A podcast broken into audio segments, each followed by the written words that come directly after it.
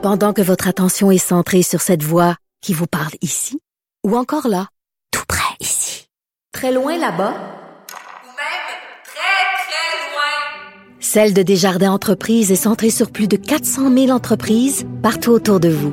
Depuis plus de 120 ans, nos équipes dédiées accompagnent les entrepreneurs d'ici à chaque étape pour qu'ils puissent rester centrés sur ce qui compte, la croissance de leur entreprise. Jean-Louis Fortin, directeur du bureau d'enquête de Québécois, s'amène au micro pour euh, la chronique Crime et Société. Hier, euh, Jean-Louis, à 16h45, pendant mon émission, on a diffusé le point de presse, euh, le court point de presse de la maman des deux des deux fillettes. Je te dis, ça m'a mis sur le derrière pour la soirée. C'était c'était difficile. Ça a, mis, ça a mis pas mal de monde sur le derrière pour la soirée. Ce, ce cri du cœur, ce, ces moments d'émotion là. Effectivement, on a tous été secoués. Ouais, bouleversé, sauf qu'après ça, ça s'est transformé. Je te dirais, vers 8 heures, moment j'ai pris mon téléphone, ma on dit, qu'est-ce que tu fais là? Je dis, là, faut que je check, ils vont le pogner à un moment donné. On dirait que ça, là, ça s'est transformé en, là, là, là, il y a assez de monde qui ont de la peine, ça m'a rentré dedans, là, j'ai hâte qu'on mette la main dessus. Est-ce qu'on a des nouvelles, des recherches pour retrouver Martin euh, Carpentier? Je te dirais que depuis le début de cette saga, il y a cinq ou six jours, là, six jours en fait, c'est la journée où on a le moins de nouvelles. C'est-à-dire mmh. que les recherches continuent. On a même ce matin agrandi le périmètre. Là, on parle maintenant de 50 km carrés. C'est assez énorme. Puis faut comprendre, là, hein, on le voit dans, les images là depuis quelques jours, c'est c'est des terrains qui sont des terrains qui sont boisés, la végétation est dense, il fait chaud, il y a des moustiques, il faut patrouiller ça à pied parce que ou en, quatre en quatre roues parce que tu sais c'est pas des c'est pas des, des, des endroits qui sont très très accessibles tu, peux, tu peux imaginer euh, que, que chercher chaque, chaque centimètre euh, d'un périmètre de 50 km c'est pas évident. Euh, dans les derniers jours, on nous disait, bon, des, des caméras thermiques avec des drones, un avion qui survolait le secteur, évidemment des maîtres chiens. Et là, ben, six jours plus tard, toujours pas d'indice. Ouais. Ce qui fait dire à beaucoup d'observateurs que plus le temps passe, moins il y a de chances qu'on retrouve vivant Martin Carpentier. Euh, on rappelle que bon, euh, ces deux filles euh, ont été retrouvées mortes dans le secteur Saint-Apollinaire.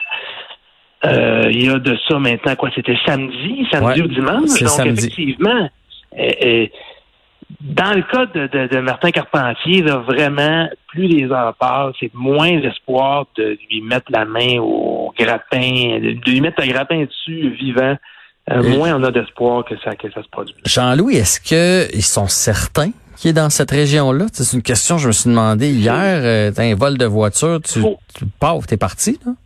Euh, ben, on leur a posé la question, évidemment, là, mais ce qu'il faut bien comprendre là-dedans, c'est que les policiers n'excluent jamais la thèse dans le cas d'un suspect en fuite, par exemple, s'il avait accès à des moyens de communication, s'il était capable d'écouter la radio, la télé, de lire le journal, puis les policiers dévoilaient leur stratégie euh, publiquement, ça pourrait l'avantager.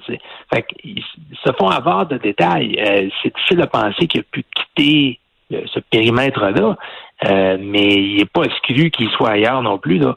mais, mais donc, les policiers communiquent présentement de façon euh, de façon euh, brève. Là.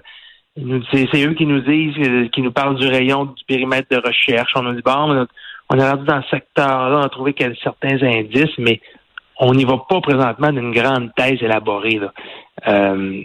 Donc, il est toujours possible qu'il soit à l'extérieur du périmètre, mais si les policiers prenaient cette, cette option-là au sérieux, tu peux être d'une chose, c'est qu'ils ne le diraient pas, parce qu'ils veulent pas lui donner un avantage Ouais, ça c'est euh, Dans, la traque.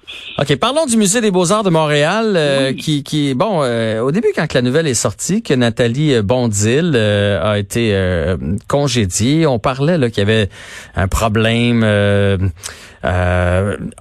c'était pas un conflit à l'interne, c'était plus comme s'il y avait eu de l'abus d'un bar ou de l'autre. Puis là, finalement, on dirait que la vérité veut sortir dans cette histoire-là. Oui, puis le communiqué du Musée des Beaux-Arts est assez et, sans équivoque, là, on pourrait, à première vue, bon, des points d'harcèlement pratique au travail. Euh, sauf que euh, j'ai parlé à beaucoup de gens dans les derniers jours, des sources qui connaissent bien les deux personnages, donc Nanavi Bondil, euh, vraiment une sommité dans le monde muséal, euh, reconnue internationalement. Et donc, conflit entre elle et le président du CA du musée, Michel Lachenelière, un ancien éditeur de livres bien connu. C'est drôle, Jean-François, parce qu'on a l'impression que ces gens-là gravitent pas dans le même monde que toi puis moi. Tu sais, toi puis moi, il faut se lever le matin pour travailler, puis on n'est pas indépendant de fortune. Puis là, on rentre dans un autre univers totalement, là, hein, au bal du musée des Beaux-Arts, tout le monde en toxédo, puis financé par les démarrais qui sont des milliardaires. Puis c'est vraiment pas là euh, le même monde non, ça, c'est clair. dans lequel euh, on vit. Et ben, on, constate qu'il y a toutes sortes de jeux d'influence en coulisses. Hein. Euh, il y a une chicane de famille derrière ça. Ce qu'on comprend, c'est que euh, tout ça parti d'abord parce que le conseil d'administration du musée a décidé de nommer euh, Marie Davy Desmarais, qui est la femme d'un des héritiers de la richissime famille Desmarais, là, comme directrice de la conservation. Ça faisait pas l'affaire de Nathalie Bondil, qui est directrice générale. Elle disait, c'est pas une femme qui est incompétente. Euh, Madame Desmarais, elle est jeune, elle a besoin de prendre de l'expérience. Je pense pas qu'elle peut avoir un poste de cette envergure-là. Mm-hmm. Mais il semble, selon ce qu'on apprend, que le conseil d'administration et Michel de la Chenelière lui a un peu forcé la main. Ils ont dit là, soit t'endosses totalement cette nomination-là, ou bien euh, on va te montrer la porte. Et pourtant, son, son mandat était en voie d'être renouvelé. Il y avait des négociations, selon les courriels que j'ai obtenus. Euh, il, y a eu, il y avait des rencontres. Il y avait un projet de, de, de, de reconduction de contrat pour trois ans qui était en cours d'élaboration.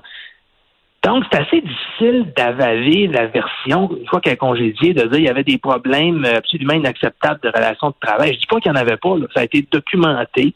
Il y a eu des plaintes au syndicat. Euh, Nathalie Bonzil est une femme, euh, une gestionnaire euh, euh qui tourne pas, qui qui qui qui, qui niaise pas que la porte. Comme on dit là, elle savait ce qu'elle faisait. Elle avait peut-être un style direct, franc. On lui reproche pas nécessairement des choses directement à elle, mais plutôt à des gens de son entourage. Mais disons qu'elle menait sa barque là, avec une certaine autorité, fermement. Ça n'a pas plu à certaines personnes euh, au musée. Mais on est vraiment là, dans la petite guéguerre personnelle. Puis ce qui est à déplorer là-dedans, c'est que ça aura coûté à une institution euh, comme le Musée des Beaux-Arts de Montréal une dirigeante exceptionnelle qui était reconnue, je le répète, Jean-François, à travers le monde. Donc, c'est un petit peu plate que pour une guerre d'ego, avec des milliardaires en trame de fond, on perde une personne de cette qualité-là à Montréal. Euh, sois pas surpris si dans quelques semaines, on apprend qu'il y, a un musée euh, prestigieux à travers le monde qui va l'avoir récupéré. Des gens comme ça, il n'y en a pas beaucoup. Puis t'en appuies pour Montréal, puis t'en appuies pour le musée des Beaux-Arts, puis sa, sa réputation. C'est un peu plat. Ben c'est c'est c'est vraiment plat. C'est injuste pour elle euh, aussi si elle faisait du, du bon travail. Euh, mais bon, des fois quand on est milliardaire comme ça, on n'a pas appris souvent à se faire dire non dans la vie. Fait que ça c'était ben, ça c'est un autre dossier. non, pas elle. Pas elle. Le musée est un milieu de milliardaires avec des donateurs milliardaires, des gens en toxédo en robe de soirée milliardaires. C'est ça que je voulais dire. Fait que les autres, ils veulent avoir de l'influence, puis des fois, ils veulent qu'on les écoute. Euh, terminons avec André Boitler qui a pris le même avocat qu'Éric Salvaille pour se défendre. Effectivement, André Boisclair, donc, qu'on avait vu il y a quelques semaines euh, aller prendre sa photo ses empreintes digitales au poste de police, lui, lui qui est accusé d'agression sexuelle euh, pour des gestes là, allégués qui remontent en 2014.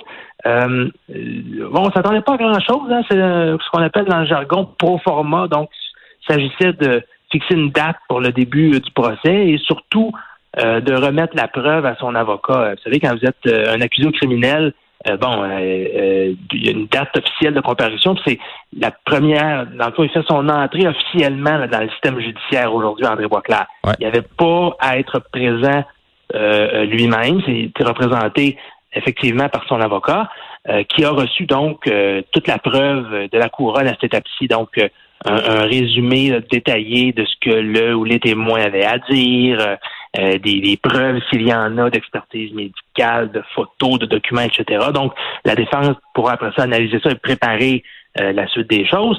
Euh, et donc, voilà, l'avocat d'André Boisclair, c'est ce qu'on a appris ce matin. Michel Mascotte, ça te dit peut-être quelque chose, Michel Mascotte?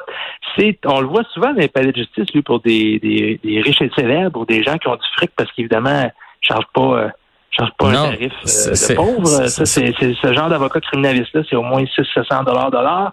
Donc, euh, Michel Mascotte, c'est aussi l'avocat d'Éric Salvaille.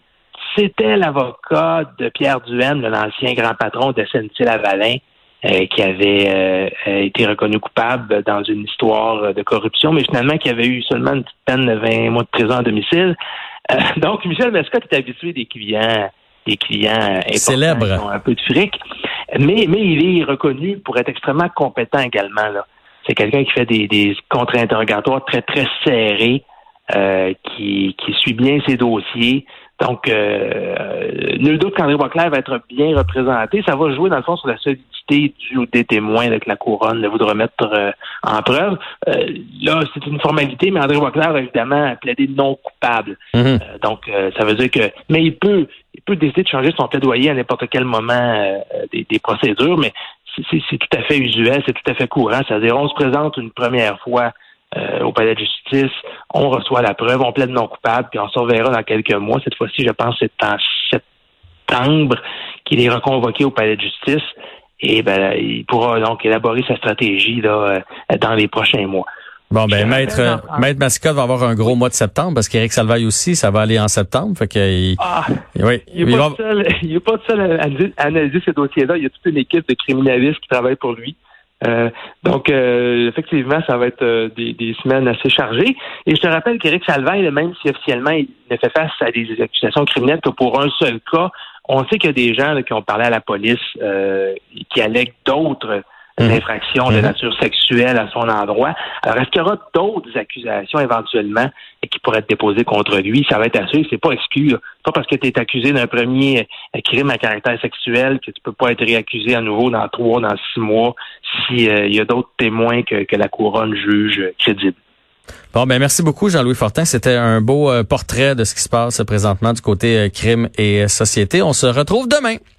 Salut, à demain. Bye.